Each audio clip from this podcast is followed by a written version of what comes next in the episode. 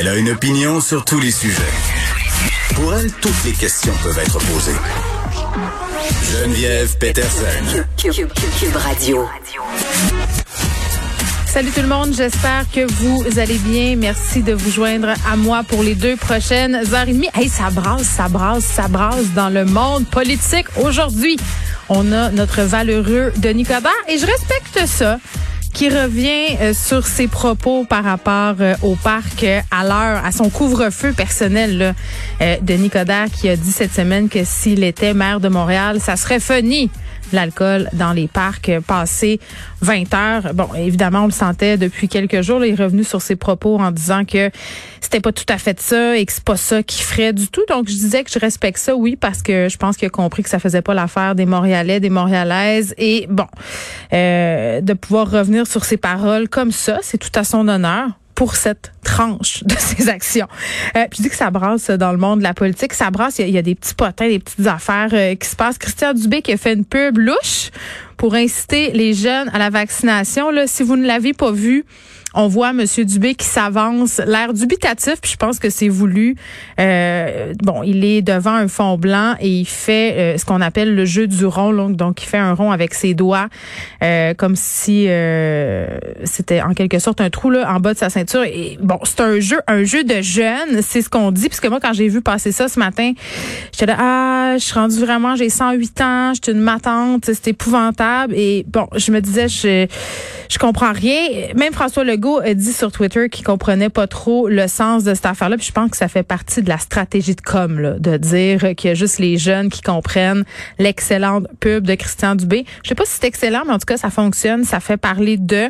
C'est pour évidemment inciter euh, les ados à y aller, se faire vacciner euh, en faisant le jeu de la euh, oui du rond, là, mais aussi en disant une bine sur l'épaule, ça fait plus mal qu'avoir un vaccin parce que ce jeu-là, dans le fond, finalement, puis je l'expliquerai un peu plus tard quand je vais parler avec Julie Marco à LCN, euh, c'est une histoire de si tu la vois ou si tu la vois pas, là, c'est des trucs de bin sur l'épaule. Donc, est-ce qu'on est passé à côté? Moi, je pense que non. Est-ce que Christian Dubé est la meilleure personne pour s'adresser aux jeunes? Ça aussi, je pense non. Je reviens avec mon image de grand papa là. Je trouve pas nécessairement euh, que ça fonctionne. Puis je pense pas non plus que les jeunes euh, vont tant voir passer ça. Je pense que c'est nous, les adultes, qui le voyons qui se demandons si on rate la cible. on continue dans, dans la section drama, Sylvain Roy qui a quitté le PQ aujourd'hui, évoquant un bris de confiance avec le chef Paul Saint-Pierre Plamondon. J'aime ça la politique. J'aime ça. On dirait un gros épisode d'OD pour les adultes. Vraiment, là, euh, tu regardes ça, c'est toute l'histoire entre Marois Risky, Geneviève Guilbeault, les coups bas à l'Assemblée nationale, le monde qui claque la porte, avouez, avouez. Imaginez un souper de la vérité entre François Legault et Docteur Arruda. post-pandémie, là, comme c'est le cas après OD, les anciens candidats qui se réunissent pour laver leur linge sale puis se dire leur façon de passer, ça serait épique. En tout cas, l'idée est lancée. On verra euh, si on va de l'avant avec tout ça. En tout cas, moi, je, je serais une fidèle auditrice de cette télé-réalité-là. Je veux qu'on revienne euh, avant de parler de vaccination euh, chez les jeunes avec Nathalie Granvaux. Euh, sur un truc dont on a parlé hier avec Nicole Gibault, les des influenceurs qui ont organisé un meet-up devant une école secondaire dans le coin de Vaudreuil-Dorion qui a attiré euh, bon an, mal an, 400 personnes. Euh, un des deux influenceurs qui est reparti menotte au point là, parce que giflé une jeune fille. Il y a une vidéo qui a circulé là, sur les médias sociaux où on peut voir parfaitement cet homme-là gifler la jeune fille en question. Euh, ça soulève vraiment un tollé sur les médias sociaux, sur Instagram en particulier TikTok depuis euh, hier parce que il avait dit ce gars-là qu'il allait s'expliquer en soirée avec l'autre personne avec qui il s'était présenté sur les lieux. Ça a eu lieu hier soir, ce live-là, sur Instagram. Il y a 10 000 personnes qui ont regardé tout ça. Et euh, l'explication qu'il a trouvé, ce grand champion national-là, euh, c'est de dire que c'était de la faute de la petite fille. La petite fille qui avait, je le souligne, 14 euh, ans et qui a encore 14 ans aujourd'hui. Cet homme-là, Tony, là, cet influenceur-là qui doit être dans la jeune vingtaine.